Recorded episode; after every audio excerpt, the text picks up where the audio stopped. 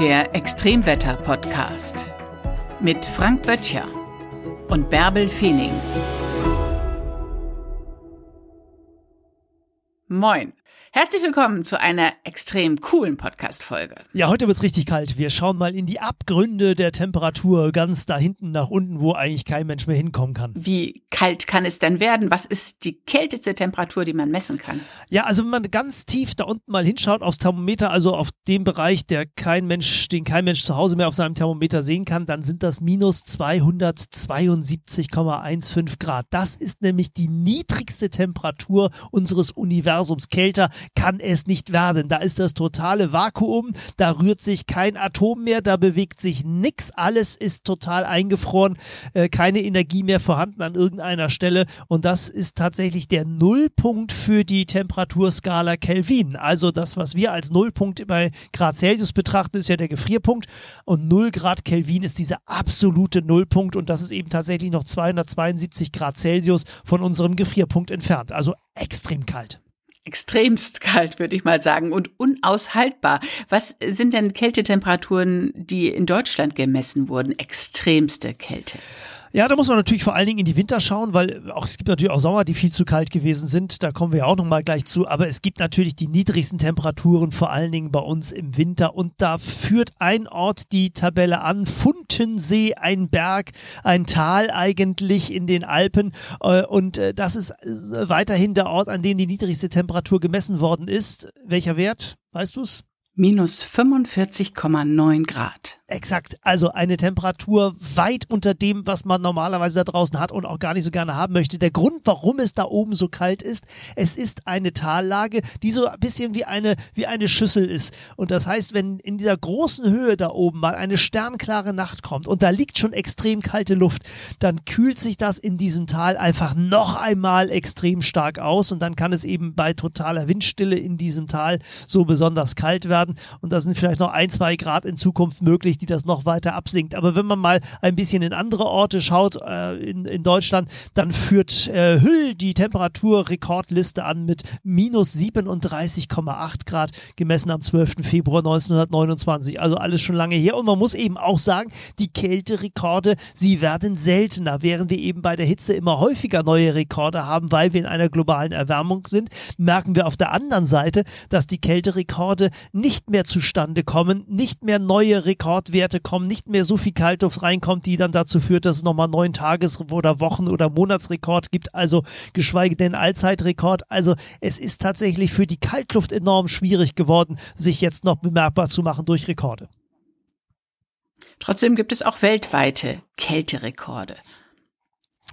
Ja, da muss man noch ein bisschen weiter schauen. Der kälteste Ort auf unserer Erde natürlich die Antarktis, ganz da unten im Süden auf unserer, auf unserem Globus wird's am kältesten. Die riesigen Eisflächen und die sind ja nicht nur auf Meeresspiegelniveau, sondern da geht's natürlich in der zentralen Antarktis auf 3000 Meter und höher nach oben. Und das bedeutet, man hat natürlich noch einmal diesen Höheneffekt obendrauf. Und das ist natürlich so, dass da überall, überall Wetterstationen rumstehen. Man kann also da kaum an Stationen messen. Es gibt natürlich eine direkt am Süd Südpol an der, an der Forschungsstation. Aber in der Nähe der Forschungsstation Vostok in der Ostantarktis wurde eben tatsächlich mit Satellitendaten in 4000 Meter Höhe, etwas über 4000 Meter Höhe, am 10. August 2010 die bisher niedrigste Temperatur gemessen, minus 93,2 Grad. Und das ist eine Temperatur, wenn man da eine offene Hautfläche hätte, da beißt einen die Kälte wirklich ins Gesicht. Der Grund dafür ist, dass natürlich der Körper die Wärme abgibt. Also der Körper ist immer im Ausgleich mit der Atmosphäre drumherum und das heißt also in dem Moment, wo es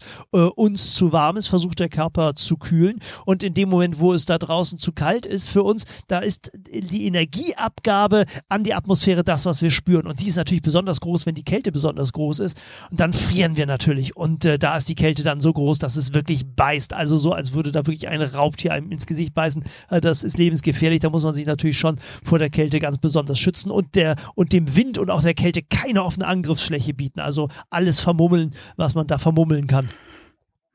Ja, bei so extremer Kälte sackt ja auch die Körpertemperatur irgendwann ab, ne? Von 37 Grad auf 35 Grad. Mhm. Wie tief kann die Körpertemperatur denn absacken, bevor es lebensgefährlich wird? Es ist einfach sehr schnell lebensgefährlich, wenn die Körpertemperatur zu stark und zu schnell absinkt. Gerade auch, wenn man äh, Kälte in der Kälte unterwegs ist. Und das gilt übrigens auch, wenn man Wanderungen macht. Also es gab einen ganz historischen äh, Lauf, einen, einen, einen, einen Run auf die, äh, auf die Zugspitze. Äh, und äh, dort sind die Läufer tatsächlich auf dem Weg zur Zugspitze hochgerannt äh, und sind dann oben ins Schneetreiben hineingekommen. Und auch da hat die Kälte dann den Tribut gefordert. Es sind Menschen tatsächlich dort gestorben gestorben auf diesem Lauf, weil sie die Kälte unterschätzt haben und die Läufer, die dann eben in kurzer Hose da oben unterwegs waren und ins Schneetreiben reingekommen sind, auch unterkühlt sind und dann ist das Herz-Kreislauf-System zusammengebrochen. Also das ist wirklich, mit Kälte ist nicht zu spaßen. Welche Auswirkungen hat die Kälte denn auf die Natur? Ja, das ist außerordentlich spannend. Ich äh, erzähle an dieser Geschichte, an dieser Stelle immer gerne mal die Geschichte von Richard Löwenherz. Nicht den aus dem Roman, sondern den echten Richard Löwenherz. Den gibt's nämlich tatsächlich, steht in seinem Personalausweis so auch drin. Äh, der ist nämlich tatsächlich Extremsportler und war mit dem Rad unterwegs in ähm, Sibirien. Blöderweise gerade in einem Winter, der besonders kalt war. Er hat dann auf dem Extremwetterkongress einen Vortrag darüber gehalten, was er erlebt hat. Und ich möchte diese Situation einmal schildern, weil sie so außerordentlich eindrücklich war. Der war war in seinem Zelt Außentemperaturen im tiefsten Frostbereich, bitterste Kälte und dann ist es schon schwierig, sein Zelt zu wärmen. Äh, und in der Nacht hörte er plötzlich Geräusche. Es waren knallende Geräusche in der Ferne. Dann vermutet man, dass da ja vielleicht irgendwelche Menschen unterwegs sind, die, die da herumballern und herumschießen. Und dieses, und dieses Ballern, das kam dann wirklich näher, hat ihn wirklich überrollt um sein Zelt herum und verschwand dann wieder in der Ferne. So, und die Frage ist ja, was, was ist da passiert? Und am nächsten Morgen konnte er es dann eben tatsächlich sehen. Es war eine solche Kältewelle, eine solche extreme Kälte, dass die Bäume geplatzt sind. Das Wasser in den Bäumen friert und Wasser, das gefroren ist, braucht mehr Platz als das flüssige Wasser. Und dadurch sind die Bäume förmlich gesprengt worden. Also extreme niedrige Temperaturen können wirklich dazu führen, dass Bäume gesprengt werden. Man kann sich das kaum vorstellen und das dann mit einem lauten Knall. Und man kann sich ungefähr vorstellen, wenn man dann alleine in der sibirischen Taiga unterwegs ist, in so einer riesigen Waldfläche und hört dann dann plötzlich diese Geschosse und weiß überhaupt gar nicht, was da los ist, dann kann man schon ziemlich mulmig werden. Also Extremwetter, gerade solche Temperaturen haben eben auch Auswirkungen auf die Natur. Wahnsinn. Nun friert man ja manchmal auch schon bei Temperaturen, die gar nicht so extrem niedrig sind, wie du sie gerade erwähnt hast. Also ähm, nasse Kälte kann sehr viel unangenehmer sein als trockene Kälte. Welche Bedeutung spielt auch der Wind bei der Kälte? Es gibt gefühlte Temperaturen. Ja, es gibt gefühlte Temperaturen. Der Wind spielt eine ganz, ganz große Rolle, der sogenannte Windchill-Effekt. Äh, das bedeutet, die Luft weht über die Haut hinweg und natürlich ist unsere Haut auch immer dabei, Wasser zu verdunsten. Und in dem Moment, wo, die, wo der Wind über die Haut streift, wird diese Verdunstung beschleunigt. Und Verdunstung bedeutet immer Produktion von Kälte.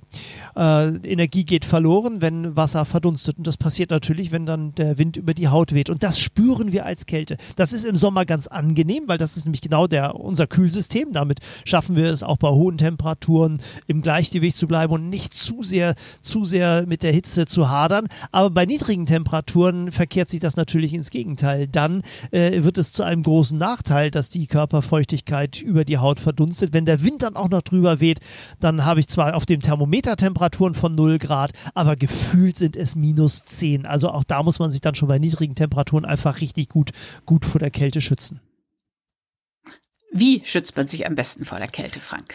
Ja, also Kleidung ist natürlich das Allerbeste, also dicke Kleidung, aber auch da gilt, zu viel hilft dann eben auch nicht. Wenn man nämlich tatsächlich eine Wanderung macht, dann muss man eben auch berücksichtigen, dass wenn man also startet, sich vielleicht noch mit einem guten dicken Mantel äh, schützen kann und hat sich da perfekt vorbereitet, aber ist man dann mal so ein paar Kilometer unterwegs, dann fängt man ja auch weiterhin an Wärme zu produzieren, man kommt selber ins Schwitzen äh, und äh, dann stellt man eben plötzlich fest, boah, jetzt habe ich hier die dicke Winterjacke angezogen, aber ich schwitze ja trotzdem, dann hat man eben tatsächlich für diese Route, die man davor gehabt hat, doch zu viel äh, angezogen. Und das passiert immer wieder mal, wenn man äh, beim Skilaufen unterwegs ist, dass man eben unten an der Gondel steht, da friert man eigentlich, bis man endlich dran ist und rauf darf.